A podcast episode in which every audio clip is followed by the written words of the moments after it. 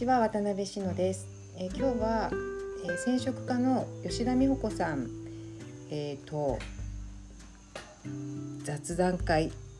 ていうんでしょうかねこうした様子を動画を各所上げてるんですけれどそれにちょっと付け足しとあと私がそれに付随して考えていることを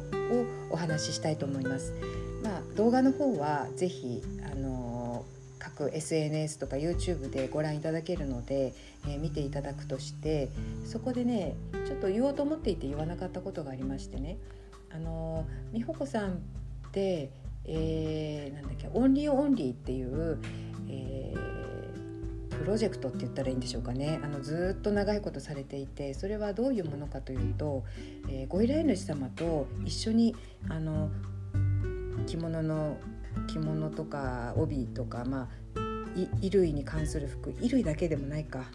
違うこともやってらっしゃるか、まあ、お客様のご希望するものを一緒に作り上げていくっていうことをやっていらっしゃるんですよね。でそれって多かれ少なかれあのおそらくものを作ってる方ってされてると思うんだけれどもあ美穂子さんの場合はその部分をすごく膨らませて、えー、お仕事にされているっていうようなことなんです。まあこれ私の解釈なんであのご本人の意図とは違うことを言ってるかもしれないんでそこだけちょっと了承していただきながら聞いていただきたいんですけど、うん、でねあずっと過去のそういうやり取りを記録されていてそれを公開してくださっているんですよ。なんか本当にね読んでると面白いんですけれどもあの何、ー、て言うのかな。それだけ見るとなんか毎回毎回本当にすごいのでなんか例えばねそんなにそんなになんか確固たるイメージも何もないしだけどなんとなくこんなの作りたいわぐらいしか私ないわっていう人がさもしかしたらこう気遅れしちゃうようなぐらいそのレベルが高いっていう言い方も変なんだけどあのなんか素晴らしいものなんでねあもしかしたら気遅れする方もいらっしゃるのかなっていうことも考えなくもないんですよ。ただ思うのがあの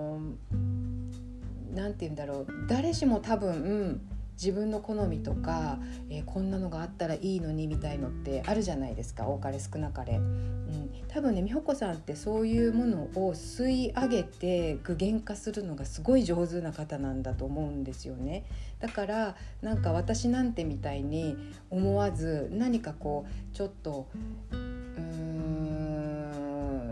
なんか漠然としたものだけれどもちょっと自分のその希望に合ったものを1枚作ってもらいたいわって思ったならばあのあんまりそういう深く考えずに、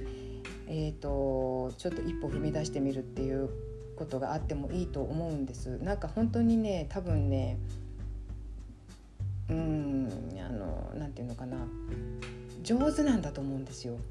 形にしていくのがいやもちろんだからそれがあのプロなんだと思うんだけれども、うん、だからご本人が思ってもいないようなことをまで吸い上げてくれたりもしてるかもしれないしそこにもちろんあの美穂子さんのエッセンスが入り込んでいくしまあ、そのテイストとかねあの作る人によって違うからそこがそもそも違えばそれは全然選択肢に入ってこないと思うんだけど、まあ私、それは私に関しても誰しもがそうだと思うんですけどなんか割とその好みのラインが似てるような感じだったら全然ねあの何て言うんだろう過去の方たちのが素晴らしすぎて私なんてっていうふうには絶対に思わなくていいと思うっていうことを言いたいかった。なんかおかしな話になっちゃったんだけどあのそういうことを感じます、うん、すごく上手なんだと思う。難しいことだと思うんですよ。あの私なんかはさ動画の中でも言ってるんだけれど素材も限られてるし染料も、えー、1年間で取れる期間って決まってるから、えーと、例えばこの時期に、えー、板や貝の色が欲しいって言われてもできないんですよね。なんかそういうできないっていうことがあってそしてしかもさその今年のその板や貝の染料が取れる時期になったとしても同じ色が出るとは限らないんですよ。なるべく出る出せるようにデータは毎回もちろん取っているから近づけるようにしてるんだけれどもどうしても同じ色には絶対ならないんですよね。まあ、それは私はそこが面白くてやってるっていうのもあるんですけれどあの美穂子さんの場合はおそらく本当にお客様が想像している色にあ限りなく近づけていくっていう作業を、えーと、努力を惜しまず努力というか、うん、努力か、うん、惜しまずやっていらっしゃるでそれがすごく上手だっていうことだと思うんですよね。うん、だからあのそんなことです。どんなことかわかんない。わかんないね。うまく言えませんでしたけどなんかそういったことを言いたい。すごくそれはもう本当に吉田美穂子さんにしかできないことだろうなっていうことを感じるんです。うん。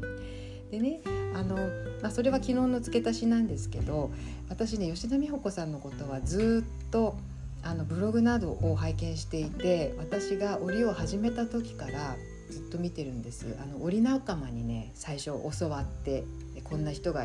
いて頑張っているみたいだよっていう本当に最初の頃なんですよ、うん、あの独立したての頃なんですよね、うん、あの言って教えてくれたんですブログの存在を。でずっと見ていて。っていうのは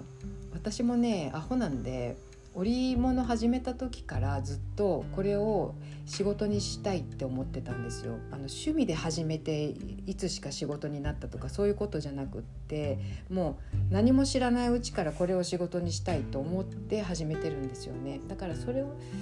その織仲間に言ったか言わないかはわからないけど、まあ、そういう意識があったんで、まあ、その美穂子さんのブログとか、まあ、その時からウェブサイトあホームページあったかどうかは忘れちゃったけど、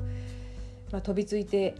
見たんですよ最初はもう食い入るように見ていたんですよね。っていうのはあの今でこそ個人の作家がっていうのは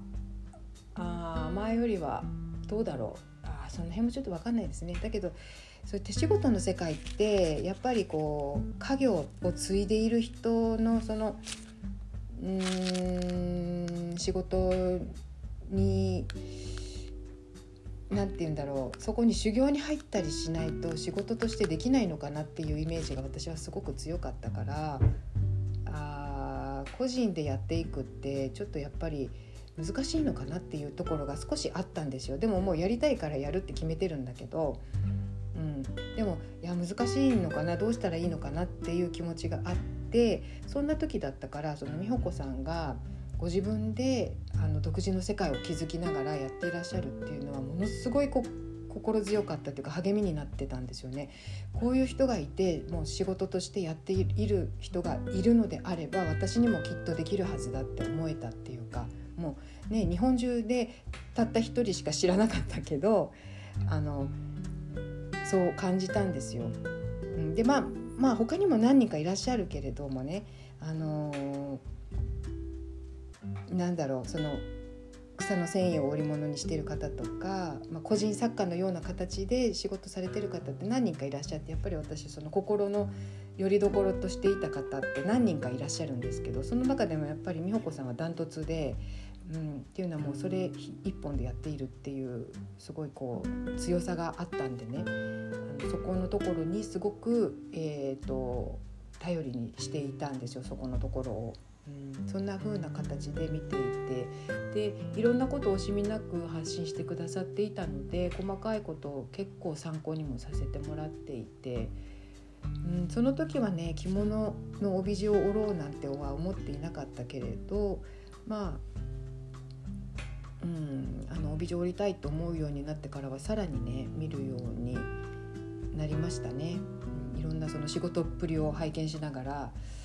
うん、いつか私もみたいなね、うん、でなんかやっぱりあの何かを仕事にしたいと思った時に特にそれに関しての、えー、社会的地位がまだあまりない場合ってあのー、誰か先にそういうことしてる人がいたらやっぱり目標にしますよね。そういう人がつけてくれた、えー、道筋をあのたどりたいっていうかさやっぱ目標にしてその人に近づけるように頑張ろうみたいな。でこういう人がいるんだったら私にもきっとできるはずだって勇気をもらえるっていうか、うん、であのー、私もだからクズ風であのここまでやれたのって多分美穂子さんの存在もあったし、まあ、その他の方々もたくさんねあの実際にお世話になった方とか、えー、心の拠り所にさせてもらって勝手に拠り所にさせてもらった方とかもちろんもちろんいらっしゃるたくさんいらっしゃるんですけど、うん、であのー、そういうふうに皆さんのえっ、ー、と何て言うのかな皆さんからいろんなものを私は受け取って今までやってきてるんでそれをやっぱり次に続く人にもそういう道筋をつけたいっていう気持ちがすごくあるんですよ。だから次に続け続きたいっていう人の道筋になりたいなっていう気持ちも、えーと、続くモチベーションになってるっていうようなところがあります。あの単に趣味で終わらせないっていうあの仕事として成り立たせられるその私のえーと、何て言うんだろうつけた道筋を後ろから歩いてくる人がたくさん歩いて道筋を太く強くしてくれないかなとかね。あとまあこれからやりたいと思っている人がすで、えー、にやってる人がいるっていうことを励みにできるよなとかね。なんか今日ちょっと女子がおかしいね。テニオ派が言葉の。分かりづらかったらすいません。あのポエム的に聞いてください。あのいろいろ自分の中でこう何て言うんだろう。再構築して話を聞いていただきたい。今日言葉がちょっと変変です、うん、まあそういう気持ちがあります。なんかそうそう。あのね、うん、そう。いや本当ね私もねあれですよ。札幌でクズ生えてるかどうかすら知らないところから始まってるからもう人にこれがクズやクズだよって教わってあクズってこんななんだから始まってるんですよ。本当にそのレベルであまあ週末になればあのクズを探しにあちこち出かけていってねあここにも生えてるここにも生えてるってチェックしながらね行ってで川もあのこすごい川探しましたね。いいいい川ないかどうかってすっごい探しました。うん。だから何箇所か洗う川変わってるんですよ、うん、何箇所も行って探して結構絶望したりしてたんだけどそれでもここまでできてるんでね。なんかやっぱりあのこれから始めたいっていう人同じようなことをやっぱ考えてるんですよ。どこでクズ取ったらいいんだとかどこで洗ったらいいんだってそこがまだ見つからないんですっていう方とかいらっしゃってね。だけど私も出発はそこでしたっていうことをすごく強く言いたい。なんか諦めなければ絶対に道筋はできるんですよ。うん、本当はね私もアホみたいにね毎年クズクズ取りに行って洗ってってやってたから最初は自宅の水道水で洗ってもう何万円も請求が来てはびっくりみたいなこともやったりしてね。あのそういうところから出発してますから本当にね諦めなければ絶対形になるんです。あのそういうことを何て言うかなちょっとでもお役に立てたらなっていう気持ちがあります。まあそのようなことの一環としてのクズフの帯オンラインっていうことでもあるんですよ、うん、だからえ、ー、と何て言うかなこいろんな方にねいろんな立場のいろんなことをしてる方から作る人使う人売る人みんなねあのなんかこう気軽に雑談できるような場所になったらいいなっていう、えー、第1弾の、えー、雑談会「くずふの帯サタデー音会」って 名前を付けましたけれども、うん、その模様が、えー、昨日かな配信した動画なんですがよかったら是非ねご覧ください。で本当に改めて人のつながりに感謝したいこの頃です。はい。なんだかよくわからなかった。一応ねちゃんとね書いてんですよ。あのこポイントごとにこれを話そうっていうのね書いてから話してるんだけど大変なことになってしまいました今日は。長々とすみません。あの最後まで聞いていただきありがとうございました。それではまた明日